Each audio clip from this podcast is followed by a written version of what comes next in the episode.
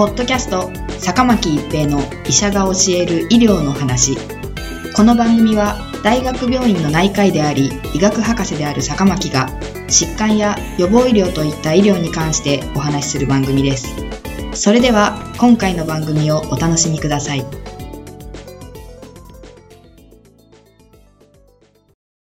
皆さんこんにちは、坂巻一平です。ポッドキャスト、坂巻一平の医者が教える医療の話。今回は、癌と動脈血栓です。癌を発症した高齢者は、そうでない高齢者と比べて、癌と診断される前の数ヶ月間に、心臓発作や脳卒中を起こすリスクが高く、診断前1ヶ月がリスクのピークであることが、米国の地域住民ベースの後ろ向きコホート研究から発表されました。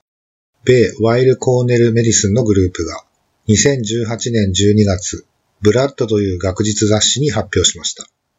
特に肺がん、大腸がん、進行がんでは、動脈に生じた血栓が原因となる心臓発作や脳卒中のリスクが上昇していました。がん患者さんでは動脈血栓塞栓症のリスクが上昇するとされていますが、このようなリスクの上昇がいつから始まるかは明らかになっていません。そこで研究グループは、米国の地域住民ベースのがん登録データベースにリンクするメディケアデータベースの情報を用いて検討を行いました。研究者らは2005年1月1日から2013年12月31日に新たに乳がん、肺がん、前立腺がん、大腸がん、膀胱がん、子宮がん、膵がん、胃がん、非ホジキンリンパ腫と診断された67歳以上の患者さん37万4331例を特定しました。これは米国で診断された全癌症例の3分の2を占めています。さらに、癌ではないメディケア受給者で人口統計データと併存症をマッチさせた対象群を同定し、計74万8662例の心臓発作と脳卒中のリスクを後ろ向きに検討しました。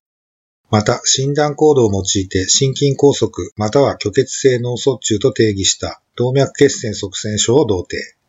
がん患者群と対象群で、がんと診断される前の360日間において、30日間隔で動脈血栓塞栓症のリスクを比較しました。検討の結果、全体では動脈血栓塞栓症のリスクは、がんと診断される前の1年間に69%上昇していました。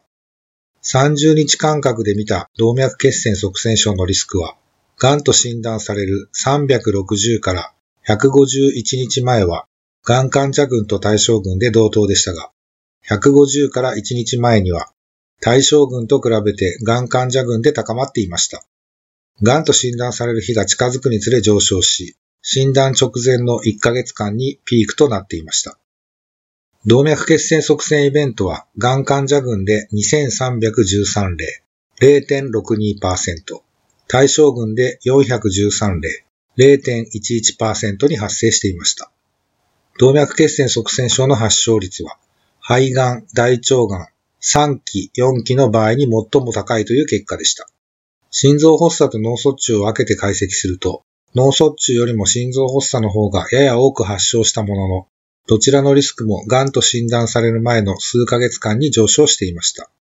今回のデータから心臓発作と脳卒中は癌の発生と関連があることが確認され、リスクが明確になり始める時期とその大きさが示されました。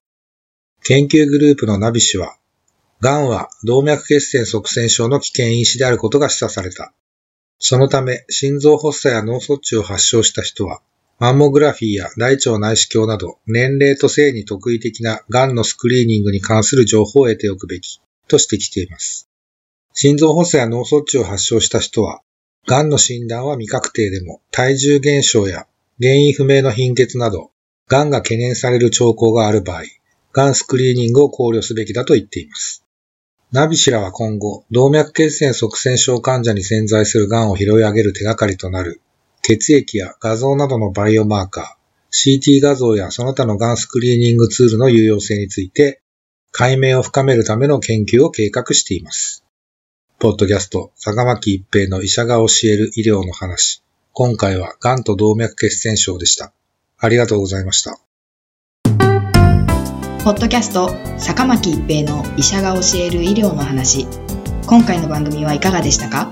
次回の番組もお楽しみに